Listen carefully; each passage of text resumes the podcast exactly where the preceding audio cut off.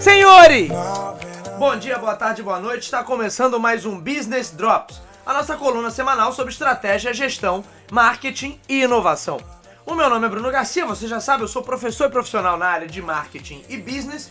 E aqui toda semana a gente comenta sobre questões técnicas a respeito do mundo dos negócios, mas também sobre notícias, sobre acontecimentos que podem ter um impacto na sua empresa, no seu planejamento estratégico ou na sua carreira. Lembrando sempre que esse podcast é um oferecimento do nosso site, o talktobusiness.com.br, onde ali eu compartilho semanalmente alguns insights, algumas ideias. Então convido sempre os nossos ouvintes a acessarem o nosso site e consumirem o conteúdo, verificarem, darem uma olhada no conteúdo que a gente produz por lá. Esse site também pode ser acessado por brunogarcia.com.br. E no episódio de hoje, nós vamos falar sobre a dinâmica da competição a ampliação da proposta de valor. Esse assunto surgiu de maneira até curiosa, porque, bom, vocês sabem, eu sou professor universitário de graduação e de pós-graduação na área de marketing e negócios. E o tempo todo a gente está lidando com alunos ali, eventualmente passa prova, passa trabalho. E aí, quando a gente passa um trabalho, uma atividade que vale nota, os alunos, muito malandramente, né, sempre antes de entregar o trabalho, pedem, professor, dá uma olhada aqui, vê se está tudo certo. Vê se está tá tudo dentro dos conformes, dentro do que foi solicitado. E aí nós vamos lá, damos uma olhada, olha, parece que tá legal, parece que tá isso. Na verdade, o que o aluno está buscando é uma antecipação da nota. Ele quer saber se o que ele fez ali, normalmente é o grupo que termina primeiro, que está com pressa de ir embora, se o que ele fez ali já é suficiente para uma nota. E aí a gente tem duas questões. Na, na parte da didática, da pedagogia da coisa em si, eu posso entender essa nota como uma nota burocrática ou como uma nota classificatória barra eliminatória. Então, eu estando dentro de determinada nota ou dentro de determinado padrão, eu estou eliminado. E aí o que o aluno quer saber, normalmente, se ele está dentro desse padrão, ali dentro da média do mínimo que é exigido. E para que fazer um bom trabalho? Para que me esforçar aqui se o que eu quero só é a minha nota ali 6 ou 7 dentro da média e vamos que vamos. Isso é uma cultura perniciosa que está aqui na, dentro do nosso sistema, dentro da nossa sociedade brasileira, mas ainda é uma cultura dominante, por assim dizer. Mas aí tem uma outra questão prática, e aí que eu quero chegar para falar da dinâmica da competição, porque muitas vezes eu dou uma olhada nesse trabalho sim, e eu também não forço a barra, então se o aluno só quer fazer aquilo, é problema absolutamente dele, não sou eu que vou é, regular isso ou, ou, ou, ou, me estressar ou ter qualquer tipo de, de preocupação em relação a isso, porque não é problema meu de fato, cada um vai até onde quer ir, mas há uma questão prática referente à competição. Por mais que eu diga que ali está suficiente, a nota acaba não derivando disso e derivando do contexto em que esse trabalho está inserido, de acordo com a performance de outros trabalhos. Essa é uma coisa interessante em relação a essa dinâmica da competição, que eu não estou competindo, obviamente, para atender a um aspecto burocrático. E quando você está numa dinâmica de competição do ponto de vista mercadológico, eu posso ter atendido aos requisitos ali, aos aspectos burocráticos, mas o outro competidor, o outro pode ter ido além e pode ter atendido a estes mesmos quesitos burocráticos, porém entregando mais, porém dando um passo adiante, porém sendo mais aprofundado, porém sendo mais detalhista. E aí cabe uma, um infinito número de poréns aí que a gente não vai ficar verdadeiramente exemplificando. Mas o que eu quero dizer com isso é que numa lógica não burocrática e sim pela natureza burocrática da coisa. Por uma ótica de mercado, mais ainda. Trabalho primoroso, que atende a todos os requisitos ali que foram pedidos. Mas o outro faz um trabalho melhor, mais adequado, mais completo, mais aprofundado. Esse cara ganha competição. E daí que você vê como ela força o valor para cima, é menos, menos que você esteja numa competição medíocre, num cenário de competição medíocre, aí a galera compete para baixo e não para cima. Não no sentido de gerar valor, mas no sentido de destruir valor para conseguir preços mais acessíveis. Muitas vezes a competição pode ir até nesse caminho, mas não é o, o, o, o que se coloca dentro da perspectiva de marketing, que é sempre uma competição por maior valor. Em muitos casos, essa competição acaba indo é, no sentido de destruir valor, porque a galera realmente não tem uma visão estratégica daquilo ali e acaba corroendo tudo que tem à volta no sentido de bater sempre em preço. Mas não é dessa competição que eu tô falando aqui. Eu tô falando da competição para cima, da competição no sentido de quem gera o maior valor.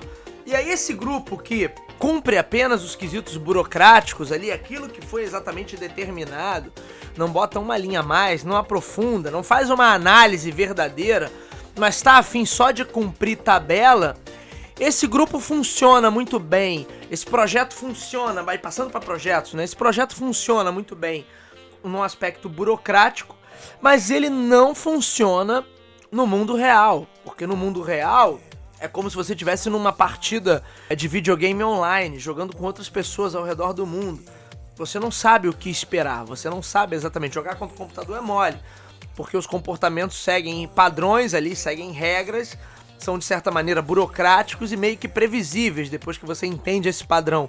Quando você está competindo com pessoas, é absolutamente imprevisível você é, entender até que ponto o outro vai, até que ponto o outro é capaz de ir, é, até que ponto ele é capaz de forçar essa barra de qualidade ou de proposta de valor adiante, o quanto ele pode se arriscar para fazer isso. Portanto, essa, essa competição se torna muito mais complicada no sentido que eu não consigo prever, não consigo antever o que o outro ou os outros, né, competidores vão fazer.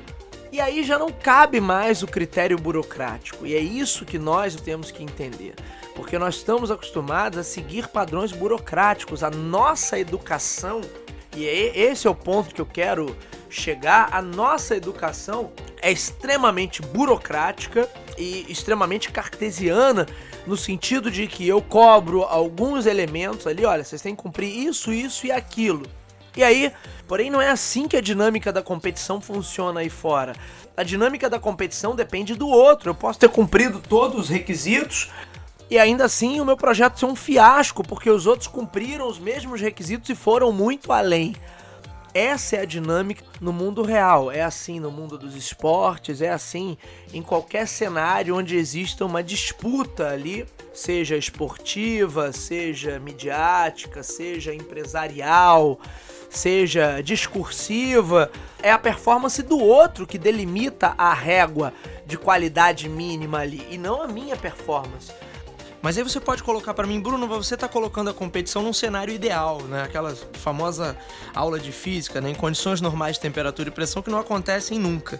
E de fato, você pode ter em cenários onde, é, onde não há competição, de fato, então se há um, um monopólio, ou oligopólio, ou, ou se há algum fator extra nesse cenário que dá privilégios ou que, ou que dá determinadas garantias a um e não a outro player, aí com certeza certeza você vai ter uma distorção desse cenário competitivo e aí já não vai valer mais essa régua que o outro coloca. E aí podem ser que estejam valendo sim critérios burocráticos. Mas não sendo isso, sendo uma, uma dinâmica de competição, mesmo que não seja a ideal, porque esse cenário ideal ele na verdade não existe, na, né? na prática ele não é tão, tão bonito assim, tão utópico como se coloca, porque na verdade você sempre tem outros fatores que vão interferir ali, fator capacidade financeira, toda a estrutura, infraestrutura que está por trás daquilo ali, né?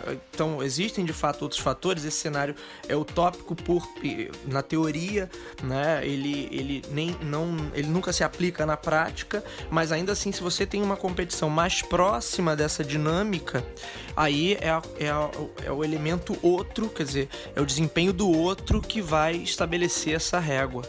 E esse é um ponto bastante curioso, acostumados ao ao mínimo burocrático viável. Então, o que foi pedido, o que foi demandado, o que foi colocado.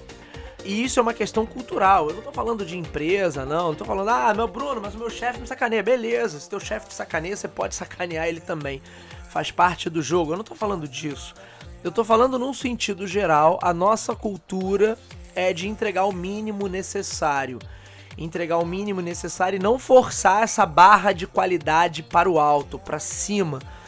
por isso, obviamente, a gente quase sempre não tem condição de competir com quem, o que vem de fora, com o que chega, com a novidade, com a inovação, com as novas empresas, com as grandes empresas internacionais, globais.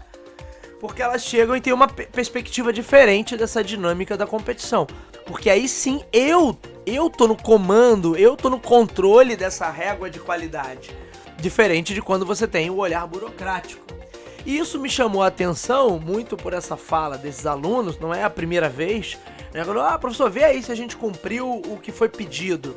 O que eles deviam estar preocupados não é com o que eu acho, é com o que os outros estão fazendo, com aquilo que os outros grupos estão desenvolvendo. Porque essa em si é a dinâmica da competição. Esse olhar burocrático e medíocre que a gente tem normalmente sobre as atividades que a gente desempenha, determina uma dinâmica de valor. Não é isso que determina uma hierarquia entre as propostas de valor que estão sendo colocadas. O que determina essa hierarquia é o que eu faço em relação ao que os outros competidores fazem. Então você pode ser o melhor corredor do mundo, mas se os outros corredores conseguem fazer um tempo menor do que o seu, não adianta você ser tão bom, porque os outros estão fazendo melhor. Essa é a dinâmica real, num sentido teórico, tá?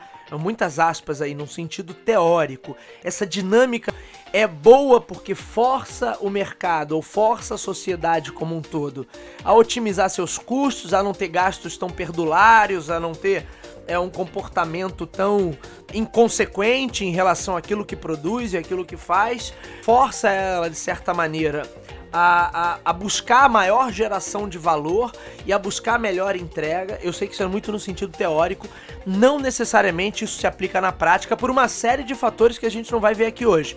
Fica para um próximo episódio. Mas ainda assim, essa dinâmica é muito mais uma questão de contexto e não daquilo que você faz ou de como você performa. E essa é uma noção incrivelmente equivocada, mas que está muito, muito, muito enraizada na cultura brasileira. E isso é um câncer para nós, porque a dinâmica de troca de valor, que é o que a gente trata aqui nesse podcast, basicamente sobre marketing e negócios, que em essência são troca de valor, eu troco alguma coisa por outra coisa de valor, eu troco dinheiro por ofertas de valor. Nesse caso, a dinâmica burocrática não funciona. Pode funcionar de certa maneira no serviço público ou em serviços básicos, enfim, onde não há nenhum tipo de competição viável, porque só tem aquilo ali. Agora, quando você tem várias pessoas performando, nos força a entregar soluções melhores, nos força a buscar soluções melhores. E isso é algo importantíssimo para o nosso desenvolvimento, tanto enquanto sociedade quanto do ponto de vista econômico. Amigos, esse foi o Business Drops de hoje. Você já sabe, meu nome é Bruno Garcia, você me encontra nas principais plataformas sociais. Bruno Garcia no LinkedIn, Bruno Underline Talk to Business no Instagram. Podem me adicionar, mandar perguntas, mandar o feedback da galera, que é muito importante para a gente receber. Também não deixem de assinar o feed do nosso podcast. Busquem lá por Talk to Biz nas principais plataformas de podcast. Então, se você é usuário iTunes ou se você é usuário Apple, pode encontrar por lá no aplicativo de podcast da Apple. Se você é usuário do Google, vai lá em Google Podcast. Se você gosta de ouvir sua música no Spotify, no Deezer, também estamos por lá. É só buscar por Talk to Biz ou diretamente no Anchor, ou no nosso site talktobusiness.com.br ou no, pelo endereço brunogarcia.com.br. Muito importante também, se você curte o nosso conteúdo, dê o seu like, deixe o seu comentário. Isso é valioso para que a gente melhore a nossa colocação no ranking lá dessas plataformas. Então, se você está curtindo o conteúdo do Talk to Biz e do nosso programa semanal Business Drops, não deixe para depois, coloca lá o seu like, coloca um comentário, isso é super valioso para nós. Muito bem, meus amigos, eu vou ficando por aqui. Nos vemos no Business Drops da semana que vem. Um abraço a todos.